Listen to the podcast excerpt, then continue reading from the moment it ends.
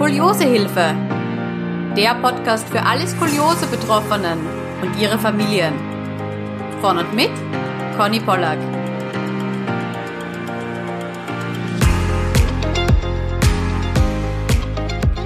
Hallo und herzlich willkommen zu einer neuen Skoliosehilfe-Podcast-Folge. Heute ist ein Skoliose-Experte zu Gast im Podcast und zwar Dr. Mosafa, Chefarzt des Fachzentrums für Neurochirurgie, Epilepsiechirurgie, Wirbelsäulenchirurgie und Skoliose in der Schönklinik Vogtereuth. Es freut mich sehr, dass Sie sich die Zeit für dieses Interview nehmen. Herzlich willkommen, Dr. Mosafa. Vielen Dank. Danke für die Einladung sehr, sehr gerne. Ja, heute stehen zwei total spannende Themenschwerpunkte am Programm. Einerseits wird es um die wissenschaftliche Forschung rund um die Skoliose gehen und andererseits um Robotik und Navigation in der Skoliose-Chirurgie. Also ich bin wirklich schon sehr, sehr gespannt, was uns da erwartet. Bevor wir jetzt aber uns so richtig reinstürzen in diese zwei spannenden Themenfelder, Dr. Mosafa, können Sie sich bitte kurz vorstellen und uns mal auf Ihre berufliche Reise bisher mitnehmen? Ja, sehr gerne. Also mein Name ist äh, Mustafa Mosafer, ich bin 43 Jahre alt, Chefarzt der ähm, Wirbelsäulenchirurgie jetzt in Vogtereuth seit äh, ungefähr zweieinhalb Jahren, äh, war dort schon als Assistenzarzt tätig, ähm, seit 2015, dann Oberarzt, leitender Oberarzt, habe ich so die, die Phasen äh, durchlaufen, habe äh, quasi die Wirbelsäulenchirurgie in Vogtereuth und auch natürlich durch Hospitationen und Reisen in andere Kliniken und Zentren ähm, gelernt. Ich bin von Hause aus ähm, Orthopäde und Unfallchirurg, ähm, habe also ähm, die Basischirurgie in der Orthopädie gelernt in meiner Heimatstadt Bonn und ähm, habe mich dann subspezialisiert auf die Wirbelsäulenchirurgie und innerhalb der letzten zwei bis drei Jahre, wie gesagt, nochmal subspezialisiert auf die Deformitätenchirurgie, so nennt sich das, also Skoliosen, Kyphosen und verschiedene andere äh, Verformungen und Veränderungen der Wirbelsäule vom Kleinkindesalter, also ich sag mal von ein, zwei, drei Jahren beginnend, wo die Erstdiagnose gestellt werden kann, schon manchmal bis hin ins höchste Alter wo die Skoliosen sich auch durch Verschleiß oder ähnliche Veränderungen bilden, erst sehr spät. Also auch diese Deformitäten behandeln wir in dem Vogtereuth. Ja, und so hat sich das bei mir ergeben, dass ich da sehr Gefallen dran gefunden habe und das auch mit Leidenschaft jetzt fortführe. Hm. Und was war der Grund, weswegen Sie sich da auf Skoliose spezialisiert haben? Ist das Feld besonders spannend oder haben Sie selbst Skoliose? Ich frage das immer trotzdem, obwohl die Wahrscheinlichkeit vermutlich sehr gering ist. Ja, nee, habe ich nicht tatsächlich äh, selbst. Ähm, ähm, aber die Skoliose war in da sehr, ähm, also Wirbelsäulenchirurgie allgemein ist ja sehr interessant, weil jeder Abschnitt der Wirbelsäule ist besonders und ist anders. Und dann war die Skoliose da auch nochmal exponiert, weil das Verständnis dafür und die Biomechanik und auch vieles, was wir noch gar nicht wissen, äh, macht das Ganze so reizvoll, dass man sich da reindenkt und ähm, ja auch im Austausch international viele verschiedene Schulen und Ansichten und ähm, dieser Fachbereich ist noch nicht so alt, also ich sage mal 20, 30 Jahre Forschung und Entwicklung ist gemessen an dem, was die Medizin sonst so zu bieten hat, relativ wenig und das macht das so interessant, dass man sich da vielleicht einbringen kann und ähm, das Wissen, was man dann ähm, hat, auch weitergeben kann und ja, das hat mich auf jeden Fall so fasziniert, dass ich das sehr gerne mache. Mhm. Da muss ich jetzt gleich nachfragen, weil Sie eben auch gemeint haben, international. Gibt es da dann wirklich so Skoliose-Tagungen, wo die ganzen Ärzte, Chirurgen zusammenkommen? Ja, also es gibt ähm, mehrere Tagungen, also es gibt mehrere Gesellschaften. Ähm, eine sehr, sehr bekannte, gerade für die Skoliose, ist die Skoliose Research Society, abgekürzt SRS. Ähm, ähm, da gibt es eine sogenannte Harms Study Group, geht auf den ähm, Professor Jürgen Harms zurück. Der lebt auch noch, ähm, der viel entwickelt hat, viel geforscht hat. Und äh, natürlich ist das, sage ich mal, das ist das Mekka der Deformitätenchirurgie oder Skoliosechirurgie. Und da gibt es noch viele kleinere Gesellschaften, die sich auch mit dem Thema beschäftigen. Und ähm, ja, dieser Austausch ist natürlich gewinnbringend. Ne? Mhm. Ja, das ist auf dem internationalen ähm, Niveau, muss man sagen, sehr kollegial der Austausch. Also ist sehr gut, ist sehr bereichernd. Gibt es eigentlich so nationale Unterschiede? Also gerade auch wenn man sich andere Kontinente ansieht. Beispielsweise fällt mir jetzt ein, ich höre sehr oft, dass in Amerika zum Beispiel eine Schrottherapie oder so gar nicht verbreitet ist und da auch eher schon früher operiert wird. Sind das dann dieselben OP-Methoden oder es gleicht sich immer mehr an. Also auch die Amerikaner haben inzwischen die Schrottherapie schätzen gelernt, ähm, sind natürlich zu Recht einerseits ähm, sehr datenaffin ähm, und was nicht mit Daten und Evidenzen, also mit, mit wissenschaftlichen Belegen ähm, daherkommt, wird in Amerika eher skeptisch gesehen. Es gibt aber einfach auch gute Erfahrungen, ähm, sag ich mal, mit der Schrottherapie, die ne, also vor der wissenschaftlichen Aufarbeitung ja da sind. Wir wissen es hier in Europa und das wissen die dort halt noch nicht so sehr. Aber es wird jetzt angenommen, weil es gibt auch einfach jetzt Studien, die das beweisen. Ähm, deswegen hält das dort auch immer mehr Einzug. Das ist auch sehr gut. Auch in der Korsetttherapie gibt es da ein bisschen so die französische, europäische Schule. Ähm, den Amerikaner nennen es dann Boston, Milwaukee Korsett. Also unterm Strich ist aber das Behandlungskonzept relativ ähnlich. Ähm, und in der Chirurgie haben wir in Europa mehr so die sogenannte ventrale, also von vorne ähm, ähm, an die Wirbelsäule gerichtete OP-Technik gehabt. Äh, von Herrn Zielke und Herrn Halm äh, sind da zwei große Namen zu nennen. Ähm, und die Amerikaner haben das eher ein bisschen von hinten adressiert. Hat auch, sag ich mal, die, die, den Hintergrund, dass in Deutschland die Chirurgen eine sehr breite Ausbildung haben, auch diese Zugänge zur Wirbelsäule von vorne, das heißt durch den Brustkorb oder durch den Bauch beherrschen. Und in den USA das nochmal anders ist. Die brauchen dann doch noch jemanden, einen Bauchchirurgen, der ihnen den Zugang macht. Und ähm, vielleicht hat sich das auch deswegen so entwickelt, dass die eigentlich mehr von hinten operieren, wo der klassische Wirbelsäulenchirurg auch direkt an die Wirbelsäule rankommt. Und in Europa haben wir viel mehr verschiedene Zugänge gehabt. Es gleicht sich aber jetzt immer mehr an, natürlich durch diese internationalen äh, Kongresse und die werden Erfahrungen ausgetauscht. Und der Trend ist tatsächlich so, dass man sehr, sehr viel von hinten operiert, über dieses Schrauben-Stabsystem, was man jetzt ja ähm, kennt, und ein wenig in letzter Zeit auch wieder von hinten mit diesen nicht versteifenden Bändern. Ähm, das ist jetzt momentan auch wieder mehr im Kommen, sage ich jetzt mal salopp. Ähm, aber sonst gleicht sich das immer mehr an. Mhm. Sehr, sehr spannend. Ähm, ich bin erst unlängst auch wieder auf diese äh, ventrale Methode gestoßen, also diese Methode von vorne, die ja eigentlich dann so von der Seite ist. Wann mhm. bietet sich das denn überhaupt an? Ich weiß, es ist ein bisschen off-topic, aber wenn wir es schon gerade ansprechen. Ja, ja klar. Ja. Ähm, also muss man natürlich die Krümmung immer betrachten. Da gibt es Klassifikationen, da gibt es dann individuelle Kriterien, die man da ähm, betrachten muss. Also sag mal, wenn man eine, eine einbogige Skoliose hat, die sehr steif ist, mit einem hohen Krümmungsgrad, ist es häufig nicht verkehrt, zumindest darüber zu diskutieren, ob man nicht von ventral, also wie Sie schon sagen, von der Seite betrachtet, also von der Seite der Zugang, aber vorne an die Wirbelsäule ran, nicht Lockerungen, sogenannte Releases schon durchführt, um eine Korrektur von hinten dann zu erleichtern, um ein noch besseres Ergebnis zu erreichen. Mhm. Ja, und äh, dadurch, dass man vorne die Bandscheibe in dem Verfahren dann tatsächlich entfernt, das ist diese Lockerung, hat man auch eine bessere Möglichkeit, in drei Dimensionen die Wirbelsäule zu korrigieren, die sogenannte Kyphose auch wiederherzustellen. Man verkürzt die Wirbelsäule auch ein bisschen, das heißt, das Risiko für Rückenmarksüberdehnungsschäden sind auch geringer. Das heißt, in der Kombination macht das häufig auch Sinn für das Ergebnis und für die Reduktion des Risikos, hat aber natürlich einen zweiten Zugang. Äh, das heißt, dort können andere Komplikationen auftreten. Äh, heutzutage geht das aber thorakoskopisch. Das heißt, es spricht vieles dafür, äh, das zu machen und erfordert halt ein gewisses Training und eine Ausbildung des Chirurgen. Deswegen obliegt das eher, sage ich mal, den Zentren, die das dann die hochkomplexen Sachen vielleicht machen. Mhm. Also ich hätte jetzt verstanden, es ist quasi auch ein bisschen komplizierter als den Zugang äh, von hinten. Ja, in der Kombination sicherlich ist es ein bisschen komplizierter. Mhm. Okay, ja, danke für, für diesen kurzen Ausflug. Gut, ich hätte gesagt, wir, wir starten jetzt eben mit dem ersten großen Thema, die ja, wissenschaftliche Studien rund um das Thema Skoliose. Beginnen wir vielleicht einmal so ein bisschen ganz allgemein. Wie werden wissenschaftliche Studien überhaupt aufgebaut? Also gibt es da Eckpunkte, die mal grundsätzlich zu beachten sind?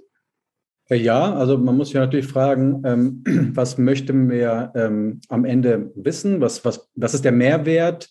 Ähm, ist es was, ähm, was die Lebensqualität betrifft? Ist es etwas, was nur den, in Anführungszeichen, nur den Schmerz betrifft? Ist es etwas, was die Beweglichkeit äh, erf erforschen soll? Und wenn man die Zielsetzung hat oder eine Kombination daraus, ähm, dann muss man das auch, oder man versucht es immer irgendwie vergleichbar zu anderen Studien zu machen. Das heißt, man schaut, welche Scores, also welche Fragen waren in dieser Studie. Nehmen wir die gleichen Fragenkatalog, um das nachher auch vergleichen zu können. Nicht, dass man Äpfel mit Birnen vergleicht und ähm, da gibt es so verschiedene Möglichkeiten, äh, das aufzusetzen. Das ist das Studiendesign sozusagen und dann natürlich die einzelnen Fragen, äh, die man ähm, an die Studie hat. Ähm, das sind so die Eckpunkte. Dann gibt es Studien, die schauen in die Vergangenheit. Das heißt, das, was wir gemacht haben, was hat das heute, also bis heute gebracht den Patienten? Oder ähm, Studien, die halt in die Zukunft blicken. Das heißt, man begleitet den Patient ab dem Tag des Studienbeginns nach vorne, fragt ihn währenddessen die ganze Zeit nach der Entwicklung und nach zwei, drei Jahren zieht man das Resümee. Also da gibt es verschiedene ähm, Blickrichtungen und ähm, so ist mhm. meistens aufgebaut. Genau. Ja, hm, ich habe natürlich im Vorfeld schon so ein bisschen äh, drüber nachgedacht und was vielleicht auch viele Zuhörerinnen nicht wissen, ich habe Statistik studiert. Das heißt, so Studiendesign und so, da, da kenne ich mich auch ein bisschen aus. Und ich denke mir natürlich, es ist wahnsinnig schwierig, weil wenn ich jetzt zum Beispiel eine, eine Korsett Methode, ob das quasi gut funktioniert, das Korsett, ob es wirklich etwas bringt oder die Schrotmethode oder sonstiges, wenn ich hier wirklich etwas wissenschaftlich beweisen möchte, dann muss ich ja auch immer diese Kontrollgruppe haben. Also sprich die Kontrollgruppe, die halt eben nicht mit einem Korsett versorgt wurde oder nicht nach Schrot therapiert wird. Und das ist, glaube ich, doch auch ein riesiges Thema in der ganzen Skolioseforschung, oder? Weil man muss ja erstmal Leute finden, die vielleicht sogar über Jahre sagen, nein, ich verweigere wirklich jahrelang, sage ich jetzt schon im Vorhinein und breche nicht ab, ähm, verweigere jegliches Therapiekonzept und bin dann quasi in dieser Kontrollgruppe. Ja, ja das ist natürlich äh, sehr schwierig. Also ähm, es gibt ja diese verschiedenen Evidenzgrade einer Studie. Das heißt, wenn sie doppelblind ist. Das heißt, sowohl der Untersuchende als auch der Untersucher wissen nicht, in welcher Gruppe der, äh, der, der Studie sie sind. Äh, das ist das höchste und dann noch Multicenter, das heißt an vielen verschiedenen Standorten und den gleichen Bedingungen. Das ist der höchste Evidenzgrad. Das ist sicherlich in das in, nicht erreichbar. Kann man mhm. mit Medikamenten, äh, Tropfen und so etwas machen. Das können wir natürlich nicht, aber wir können in den niedrigeren Evidenzgraden, so wie ich es eben beschrieben habe, dann doch Informationen sammeln, die doch eine gewisse Aussagekraft haben. Aber wie Sie schon sagen, wir können nicht jemanden ein Placebo-Korsett anlegen, das nicht wirkt. Äh, äh, wäre ethisch auch überhaupt nicht, ähm, also durch, würde durch keine Ethikkommission gehen. Mhm. Äh, das ist, äh, wenn der Patient nicht weiß, in welcher Gruppe er ist, das wäre ja natürlich ein, ein Desaster. Das kann man nicht machen. Aber ja, mit den niedrigen Evidenzgraden kann man auch ähm, zumindest eine gute Aussage treffen. Mhm. Okay, und jetzt haben Sie ja auch selbst gerade eine Studie am Laufen. Können Sie uns da ein bisschen was darüber erzählen? Ja, sehr gerne. Das ist ähm, sehr spannend, weil für mich war das auch eher, eher nicht so ähm, erwartet. Also es gibt, ähm, wie wir eingangs gesagt haben, verschiedene Formen von Skoliose. Es gibt die sogenannte adulte Skoliose, das heißt im Jugendalter entwickelt, ähm, bis ins hohe Alter noch vorhanden, entweder durch Korsetttherapie, also zumindest nicht operiert ähm, und ähm, den Patienten geht es meistens lange, lange gut oder sie kommen zumindest mit den Beschwerden zurecht. Das heißt, ähm, sie haben eine gewisse Bewegungseinschränkung, brauchen vielleicht mal Medikamente und dann tritt aber ein akutes neues Problem auf, nämlich meistens ähm, sogenannte neurologische Probleme, das heißt entweder eine Verringerung der Gehstrecke, weil die Beine ermüden, oder tatsächlich einen sehr äh, umschriebenen Schmerz in einem Bein oder in einer Muskelgruppe. Das kommt durch die Verkrümmung und durch die länger bestehende Verkrümmung tritt es ja dann auch zu Verschleiß an verschiedenen Stellen in der Wirbelsäule auf, meistens an der Lendenwirbelsäule. Und dann kann es zu so Nervendruck kommen, der dann starke Beschwerden ausmacht. Ich sage mal, wie Zahnschmerz im Bein, das ist kaum auszuhalten. Mhm. Und ähm, da haben wir ähm, dann meistens das Problem, dass bei so einer verkrümmten Wirbelsäule, wenn man da jetzt einfach mittendrin etwas verändert, doch die ganze Biomechanik, also verändert im Sinne von, man befreit den Nerv, wenn das gelingt, ohne das zu destabilisieren, das ist ja immer dann so der schmale Grad, auf den man geht. Das heißt, man muss ein bisschen was Knochen fräsen, man muss ein bisschen von diesen verdickten Weichteilen entfernen. Wenn das gelingt, ohne die Wirbelsäule zu destabilisieren, also mikrochirurgisch minimalinvasiv, dann ist das sehr gut, dann ähm, sind alle froh. Manchmal kann man aber schon absehen, dass man sehr viel Knochensubstanz entfernen muss, tragende Knochensubstanz, dass dann eine sogenannte Instabilität auftritt, die dann womöglich diese Skoliose erst wirklich ins Wanken bringt, die vielleicht Jahrzehnte mhm. stabil war. Ähm, und da haben wir dann das sogenannte dynamische Stabilisation aus einem anderen Bereich ähm, dort ja, haben wir angewendet. Wir haben das natürlich vorher mit dem Patienten besprochen der Gedanke ist, die Skoliose, die ja balanciert ist und seit Jahrzehnten in dieser Balance gut funktioniert hat, nur in Anführungszeichen so zu so ein bisschen zu destabilisieren, dass wir nur ein bisschen stabilisieren müssen, damit es in der Balance bleibt. Mit diesem sogenannten dynamischen ähm, System, was einen Kunststoffstab hat und wir keinen Knochen anlagern und es nicht fusionieren, also nicht versteifen und gleichzeitig aber so viel dekomprimieren können, dass dieser Nerv oder dieser Nervenkanal so frei ist, dass die Beschwerden sofort weg sind. Okay, ähm, nur zum äh, vielleicht besseren Verständnis. Ich kenne bis jetzt, ich kenne die Versteifungsmethode und aber was jetzt, glaube ich, auch immer mehr kommt, gerade bei, bei Kindern und bei Jugendlichen, diese, ich nenne es jetzt mal Seilzüge. Ja. Also wo man nicht äh, versteift wird, sondern wo eben Seile eingesetzt werden und die dann wachstumslenkend eben äh, korrigieren okay. sollen.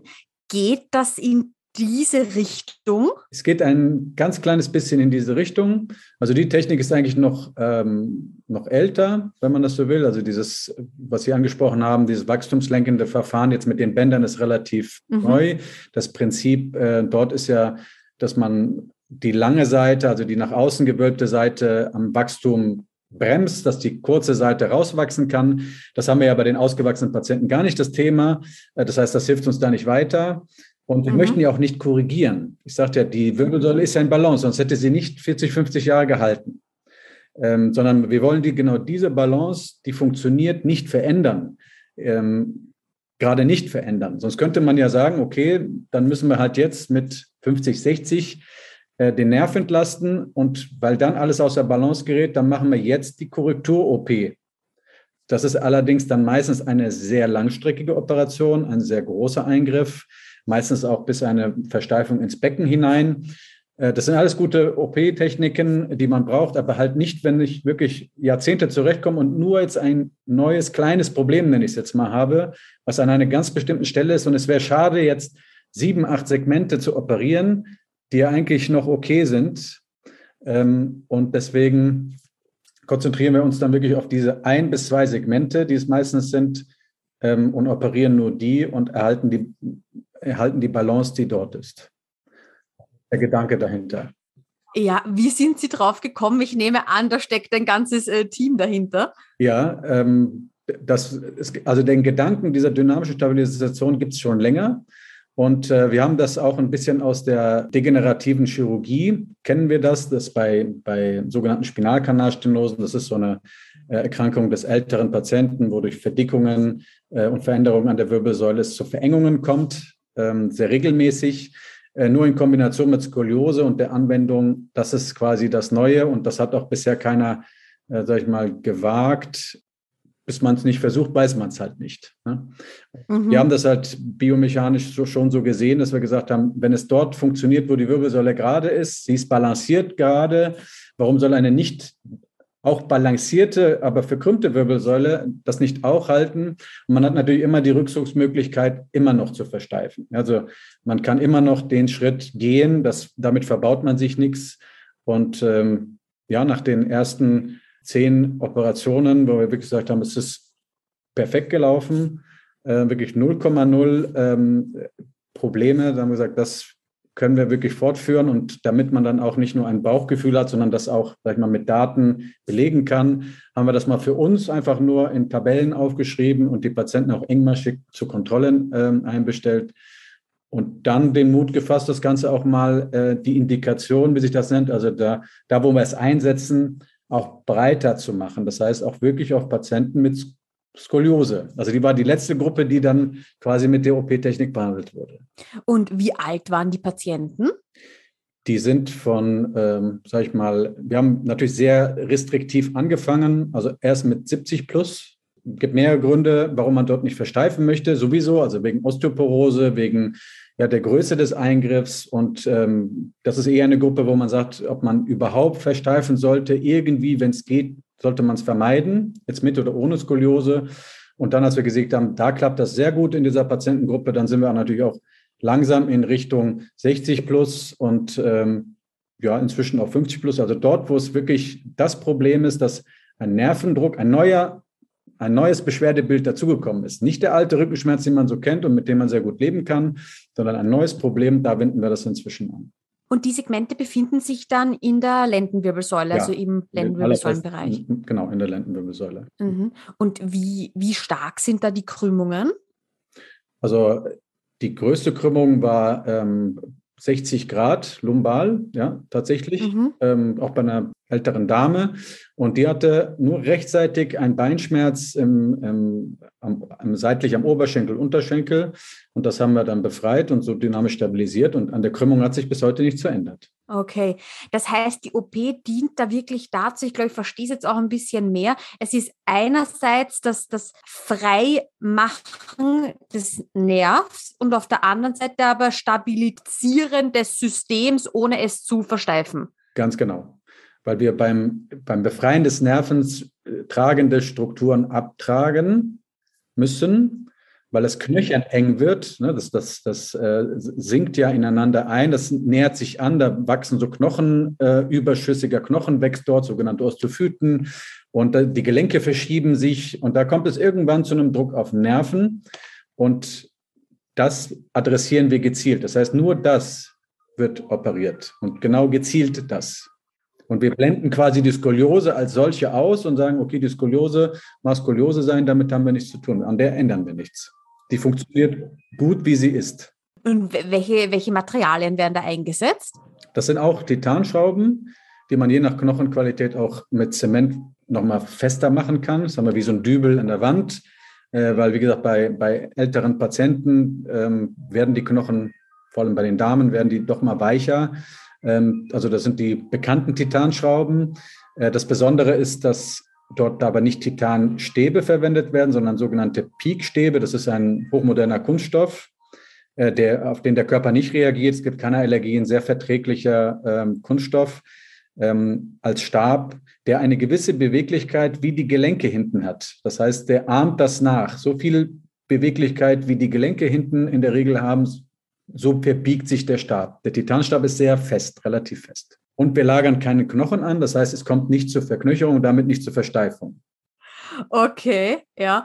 Also ich, ich denke da natürlich auch gerade an, an, an viele Skoliose-Betroffene. Das Thema Versteifung ruft sehr, sehr oft natürlich auch große, große Ängste hervor. Mhm. Und natürlich, das ist jetzt viel zu früh, um, um das jetzt irgendwie zu sagen, aber ich denke da jetzt schon so mal ein bisschen weiter, wenn das, wenn das auch wo so Langzeitstudien dann gut sind und das, ja. das Ganze ähm, etabliert ist, dann könnte man natürlich auch damit versuchen, eben schon Krümmungen aufzuhalten, oder? Also ich denke jetzt da an, an meine Krümmung, die ähm, ich bin dann schon ausgewachsen, aber trotzdem kommt vielleicht halt das ein oder andere Grad mal im Jahr dazu, ob man das dann nicht eben auch mit so etwas aufhalten könnte. Hm, das wird leider nicht gehen. Ähm, diese Stäbe haben, also man kann ein bis zwei Segmente, also so Etagen sozusagen, damit äh, operieren. Mhm. Dann wird das System, das funktioniert dann nicht, weil diese Krümmungen, Sie können den Stab nicht biegen. Der hat eine gewisse Vorbiegung. Okay. Und das passt dann quasi nur auf dieses Teilstück. Äh, wenn man dann wirklich eine ganze Skoliose operieren wollen würde, dann müsste man, also technisch ist das vielleicht denkbar, das wäre dann vielleicht schon der nächste, übernächste, sehr weite Schritt in diese Richtung. Da müsste man diese Stäbe anfertigen lassen und dann würde es vielleicht gehen. Aber momentan äh, würde es technisch nicht gehen. Mhm, okay. Und wann haben Sie die erste Skoliose-Betroffene operiert nach diesem neuen System?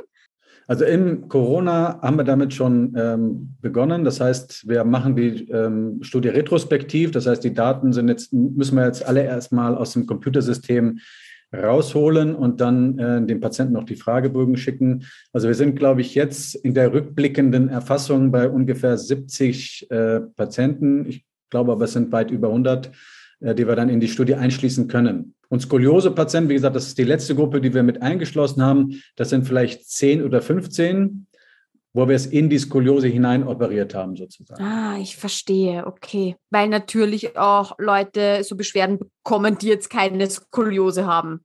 Die haben ein Wirbelgleiten, also dann nach vorne. Das ist auch eine Deformität letztlich oder eine Instabilität. Und ähm, da, haben da haben wir ja begonnen, ja? weil die, die haben schon ein Wirbelgleiten, eine gewisse Instabilität. Sie brauchen die Stabilität und trotzdem muss man hinten viel entfernen. Und das hat wunderbar geklappt. Und das war der Anstoß, das dann auch weiter fortzuführen. Dann haben wir gesagt, wenn das da klappt, kann das sicherlich auch bei Skoliose-Patienten klappen, die eigentlich ja durch ihre ich mal, natürliche Versteifung schon relativ stabil sind. Das ist ja keine so hoch instabile Situation wie bei einem Wirbelgleiten. Also, und dann haben wir gesagt, da machen wir das auch. Mhm. Ah, das ist aber sehr spannend, weil ich weiß, dass viele, also einige Skoliose-Betroffene auch einen Gleitwirbel haben. Ich gehöre selbst dazu. Ich habe mhm. einen bei L5S1, also ganz unten. Der verhält sich Gott sei Dank unauffällig, der ist noch schön drinnen und das soll auch weiterhin so bleiben. ja, genau. Es gibt dieses degenerative Wirbelgleiten, wo die Gelenke hinten ausgeschlagen sind und der Wirbel dann, wenn die Bandscheibe es auch nicht mehr hält, dann nach vorne rutscht. Ne?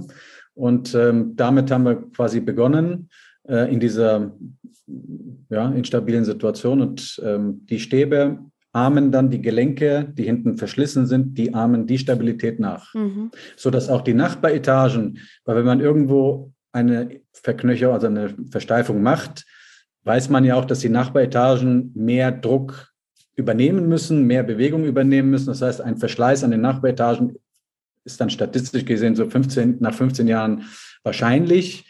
Und die Wahrscheinlichkeit sinkt ja auch, wenn dieses Segment ein bisschen beweglich bleibt, sodass die Nachbaretagen nicht vielleicht die ganze Beweglichkeit übernehmen müssen. So ist unsere Hoffnung und dadurch eine Anschlussinstabilität oder Anschlussdegeneration auch vermieden oder verringert wird. Das können wir dann natürlich erst prospektiv in den nächsten Jahren sagen. Jetzt schauen wir erstmal zurück.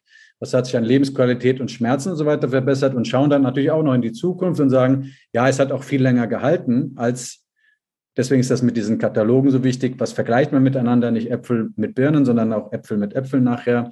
Sagt, ja, tatsächlich haben die Patienten auch was davon, äh, weil die viel später mit den Nachbaretagen dann Probleme bekommen. Mhm. Das ist natürlich spannend, auch für mich spannend, das weiß halt noch keiner. Mhm. Das heißt, die Patienten, die werden dann wirklich verfolgt, unter Anführungszeichen. Also sie dürfen dann wirklich regelmäßig äh, ihre Fragebögen ausfüllen über, über Jahre hinweg. Genau, ja. Also in der Regel bestellen wir sowieso unsere Patienten drei, sechs, zwölf und 24 Monate ein. Das ist sowieso die normale Nachbehandlungsschema Nach, ähm, und dann halt nochmal fünf Jahre und zehn Jahre. Das ist dann akademisch, äh, wissenschaftlich, dass man nochmal wirklich langfristige Ergebnisse mhm. hat.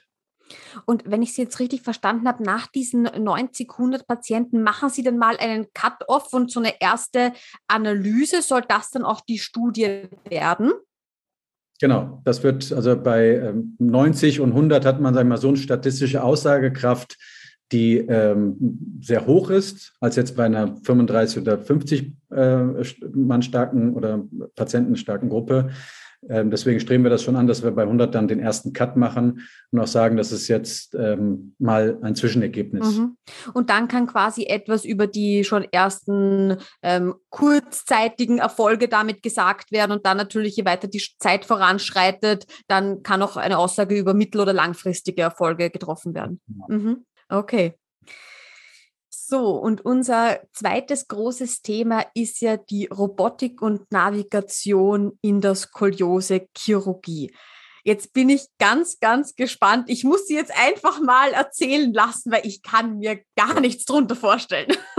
Ja, gerne. Ähm, Fange ich mal vielleicht so, äh, wie es auch historisch war, vorne an. Es gibt ähm, die Navigation als erstes. Ja, das ähm, kommt ähm, vielleicht auch so aus der Verschmelzung Neurochirurgie, Orthopädie, ähm, Wirbelsäule, also an den Gehirnoperationen. Und ähm, da hat man schon früh die Navigation genutzt, einfach um 3D-Bilder, die man im CT vor einer Operation gemacht hat, konnte man schon eine sehr genaue Planung machen, dreidimensional, und dann hat ein Computer äh, während der Operation durch verschiedene Markierungen am Kopf zum Beispiel oder an was auch immer man operiert hat, hat er eine Markierung erkannt, okay, das ist jetzt dieser Teil des im CT vorher auch markierten und hat dann, hat dann, dann einem live in der Operation sagen können, ja, du bewegst dich genau da, wo du eigentlich hin wolltest. Mhm. Das funktioniert über ein Kamerasystem, wie man es von den Nintendo Wii kennt. Das heißt, da ist eine Kamera aufgestellt, Bewegungen im Raum werden erkannt und werden dann auf dem, da in dem Fernseher und dort halt bei uns auf dem Bildschirm projiziert und dann wird das von einem intelligenten Computersystem übereinander gebracht. Das heißt, die Bewegungen, die im OP stattfinden, werden über das Bild von CT übereinander gelegt. Und wenn das sehr genau ist, also das, das Matching ist eigentlich so der Knackpunkt, also wenn man das gut matchen kann und sicher ist, dass das miteinander übereinstimmt, dann kann man vertrauensvoll so operieren, dass man heutzutage, jetzt kommen wir schon in die, in die jetzige Zeit, durch den Körper hindurch operieren kann, ohne die Strukturen zu sehen. Das heißt, das wird sehr minimalinvasiv. Man braucht kein, Rönt kein Röntgen mehr. Man hat einmal ein CT vorher gemacht. Man matcht das CT mit, dem, mit, dem, mit der Wirbelsäule jetzt zum Beispiel. Das geht über so ein, so ein Kugelsystem. Ne? Man hat ja auch bei der Wii so diese die Handgriffe mit den Kügelchen oben drauf. Das ist genau das Gleiche. Dann wird, macht man einmal die Referenz. Das heißt, dann weiß das Computersystem, okay, die Wirbelsäule ist in dieser Position gelagert. Jetzt weiß, ich, weiß der Computer auch in diesem Punkt ist dieser Wirbel und berechnet das dann. Dann kann man an dem Bildschirm sehen, wie die Wirbelsäule dort liegt. Und jedes Instrument, was man an die Wirbelsäule anlegt, kann man an dem Bildschirm sehen und kann dann auch zum Beispiel sehr präzise eine Wirbelkörper- oder Pedikelschraube in den Wirbelkörper hineinschrauben. Ohne groß das Ganze darzustellen und mit den Augen sehen zu müssen. Ja, und dann muss man auch nicht mehr röntgen, denn man kann darauf vertrauen, dass diese Schraube genau dort liegt, wo sie liegen soll. Das verkürzt die OP-Zeit, das verkürzt die Wundfläche, damit Blutverlust und so weiter. Das ist auch aus der degenerativen Chirurgie ähm, ist das ähm, entstanden, da wo man halt ähm, Wirbelsäulen so operiert hat. Und da sind halt die Computersysteme immer mehr ausgereift und schneller. Und ähm, da gibt es dann jetzt verschiedene Kombinationen aus interoperativer Bildgebung. Das heißt, dann ist es nochmal präziser. Ähm, das heißt, die Bilder werden im OP erst gemacht und der Computer nimmt quasi das schon fertig gelagerte Bild. Das ist nochmal präziser und so wird man halt immer besser in den Kleinigkeiten. Ich wollte Sie nämlich gerade fragen, woran es liegt, ob das Matching quasi qualitativ hochwertig ist oder nicht, ob das die Computersysteme, die Algorithmen sind oder ob das auch das CT-Bild an sich ist, in welcher Auflösung das gemacht wurde. Ja, genau, richtig. Sowohl als auch. Also man braucht natürlich ein gutes CT. Äh, CT ist aber meistens in Rückenlage. Der Patient liegt für die OP meistens in Bauchlage. Das könnte schon eine Veränderung bringen. Mhm. Ähm, und das ähm, Matching hat man halt in Anführungszeichen früher noch dann über Oberflächenpunkte. Man hat viele Oberflächenpunkte markiert und so hat eine gewisse Sicherheit bekommen. Ja, 20 Punkte, dann war das sehr sicher, dass man in diesem Bereich ist, zum Beispiel. Und inzwischen haben sich da andere Techniken entwickelt, sodass das sehr, sehr genau wird und immer genauer. Und die einzige Ungenauigkeit, jetzt sage ich es mal überspitzt, ist ja dann nur noch der Faktor Mensch. Sag ich mal, mit, ja, wenn man atmet, bewegt man den Arm und natürlich durch Training kann man das alles noch verbessern und der Scharfschütze bei der Army hält die Luft an und dann ist das auf Kilometer weit der Treffer genau in der Mitte. Mhm. Das kann man alles trainieren. Aber wenn man sagt, wir wollen eine sehr hohe Sicherheit haben, die auch nochmal unabhängig ist, vielleicht von dem Faktor Mensch, soweit man das ausschalten kann, da kommt dann die Robotik ins Spiel. Das bedeutet, dass nicht mehr der Chirurg das Messer oder Instrument in der Hand hält, sondern da schon ein Roboter, wenn ich das richtig verstehe. Genau, also man kennt vielleicht schon den Da Vinci-Roboter. Ja, da hat man vielleicht schon mal von gehört. Der wird in der Bauch- und der Urologie genutzt. Den kann man sogar übers Internet steuern, theoretisch. Ja, das heißt, der hat viele Instrumente an den Händen, an den robotischen Händen, nur dass seine Hände nicht zittern. Das mhm. heißt, auch das Zittern des Chirurgen, ähm, also dieses Mikrozittern, ich meine jetzt nicht Tremor oder so, sondern auch dieses Mikrozittern wird ausgeschaltet. Das kann der Roboter quasi unterdrücken durch Sensoren. Das heißt, wird hochpräzise gearbeitet äh, und dadurch auch minimalinvasiv wieder ähm, durch Kamerasysteme und so weiter in Kombination wird das Ganze technisch unterstützt. Man braucht den Chirurgen immer noch mit seinem Fachwissen und er muss auch den Roboter lenken. So funktioniert es an der Wirbelsäule allerdings nicht. Das heißt, da gibt es im Grunde genommen einen robotischen Arm, der hat keine Finger, der hat nur einen Arm und äh, der Arm hält eine Hülse. Und durch diese Hülse kann ich verschiedene Instrumente einführen. Mhm. Nur bringt der Roboter durch die Navigation gestützt die Hülse auf diesen Punkt und in diesen Winkel, der perfekt ist und den ich mir vielleicht auch schon vorher idealerweise geplant habe. Also am Abend vor der OP habe ich alles schon durchgeplant, was ich sowieso vor einer OP mache. Man denkt sich ja von wo bis wo muss ich operieren, wo muss man noch Lockerungen machen, ähm, ja, wie viel Schrauben und so weiter. Und das überlegt man sich vorher und diese Planung setzt der Roboter dann quasi im OP eins zu eins um. Hm. Das heißt, er bringt, er bringt seinen Arm in diese Richtung, in die Hülse, in diese Position, dass man direkt durch die Hülse schrauben kann und dadurch beschleunigt das teilweise die OP. Und das wird schon angewandt so? Das wird schon bei den degenerativen Fällen ähm, sehr breit angewandt. Bei der Skoliose-Chirurgie ist das noch ein bisschen ähm, in den Kinderschuhen. Ist auch nur eine, in Anführungszeichen, nur für die Schrauben eine Hilfe. Für die anderen operativen Schritte kann der Roboter momentan nicht helfen. Und Navigation wird das auch bei Skoliose-OPs angewandt, weil man hat ja eigentlich doch diese großflächige Narbe. Ich denke jetzt an diese OP von hinten. Ähm, da, da ist man ja ganz offen, oder? Also da, da hat der Chirurg ja den, den Blick darauf. Ja, ja, richtig.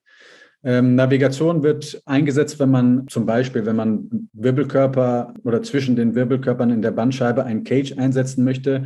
Also auch eher bei adulten äh, Skoliosen, wo schon viel Verschleiß äh, dort ist. Da, da macht man das schon mal, dass man an dem letzten Segment ein Cage einbringt, um mehr Stabilität auf diesem Segment zu haben. Da könnte ich mir das vorstellen. Aber sonst in der Breite und Tiefe ist Navigation und Robotik jetzt für die Skoliose-Chirurgie noch relativ gering im Einsatz, weil der Einsatz auch, sag ich mal, noch nicht den Riesenbenefit bringt, wie jetzt zum Beispiel bei verschleißbedingten Wirbelsäulenschäden. Ähm, Allerdings ist das erst der Anfang, weil die Roboter, sag ich mal, das ist erst die zweite Generation. Die können noch nicht viel. Die Navigation ist schon ein bisschen weiter, weil es sie länger gibt. Und die ist sicherlich eine gute Unterstützung, wenn man, sag ich mal, komplexere Skoliosen hat, die aufgrund von ähm, verschiedenen Wirbelfehlbildungen. Also wir sprechen jetzt dann nicht von idiopathischen, sondern von kongenitalen Skoliosen, Skoliosen in der, im Bereich der Hals oder im Übergang von Brust- in Halswirbelsäule. Da kann Navigation entscheidend helfen. Mhm. Und jetzt kann ich mir aber natürlich vorstellen, dass das Ganze sehr teuer ist.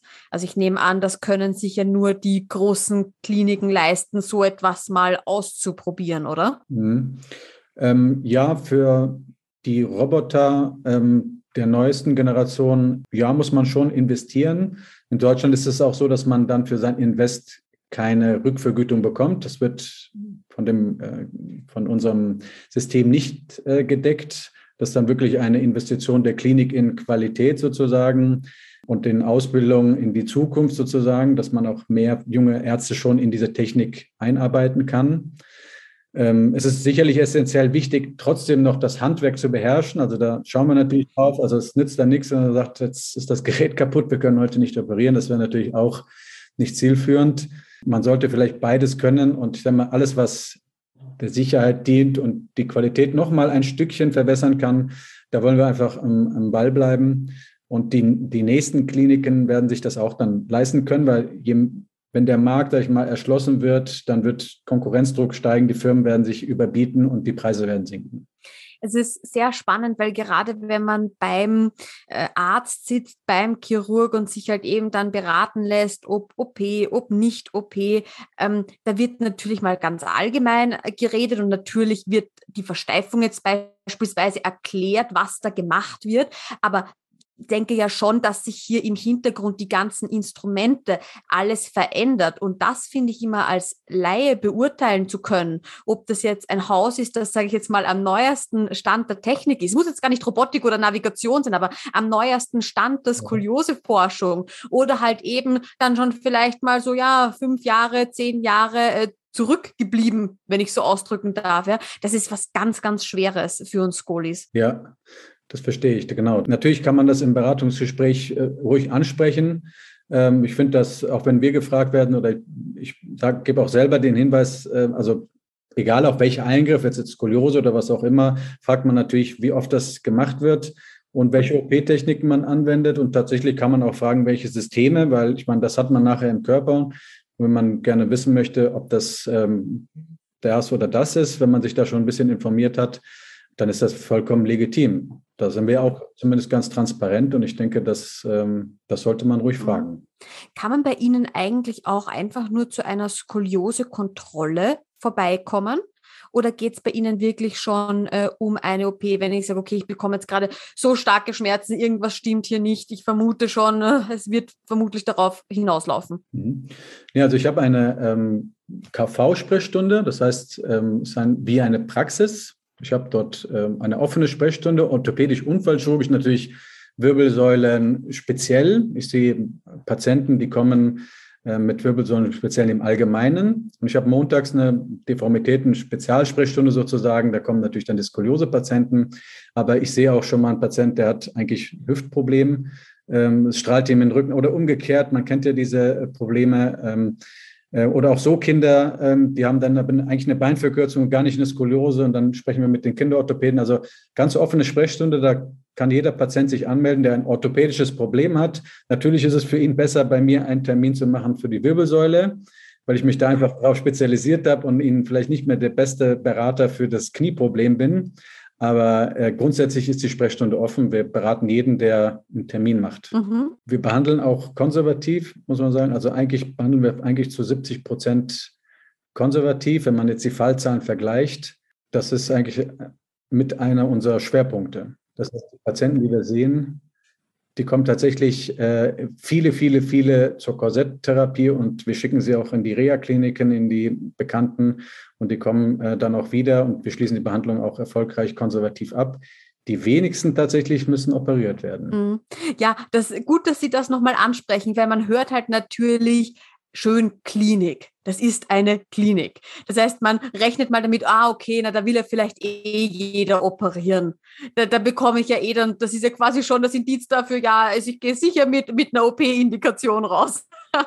Und das mhm. eigentlich ist, äh, das wird immer so ein bisschen anders wahrgenommen. Hat mich auch persönlich sehr überrascht, wie ich jetzt wieder neu äh, in diese Skoliose-Szene eingetaucht bin und besonders mich eben da auch mit den Schönkliniken beschäftigt habe. Ja, tatsächlich. Also das, da nehmen wir unseren Auftrag schon ernst, äh, den Patienten ähm, zu beraten. Letztlich muss der Patient entscheiden, äh, was er macht. Und in den meisten Fällen, ähm, toi, toi, toi, gelingt ja durch eine gute konservative Behandlung, wenn die Patienten früh genug kommen, gelingt das, dass man ein gutes Behandlungsergebnis auf dem konservativen Weg bekommt. Und da sind wir auch sehr stolz eigentlich auch drauf, ähm, dass es das seit 30 Jahren in Vogtereuth gibt und ähm, direkt gegenüber ein Orthopädietechnik, also sagen wir, auch die Infrastruktur so ist, dass man das machen kann und nicht nur von A nach B überweist, sondern das ist tatsächlich aus einer Hand. Mhm. Und auch so ein bisschen eine Zusammenarbeit entsteht zwischen den unterschiedlichen Disziplinen. Das ist ja auch oft ein großes Problem.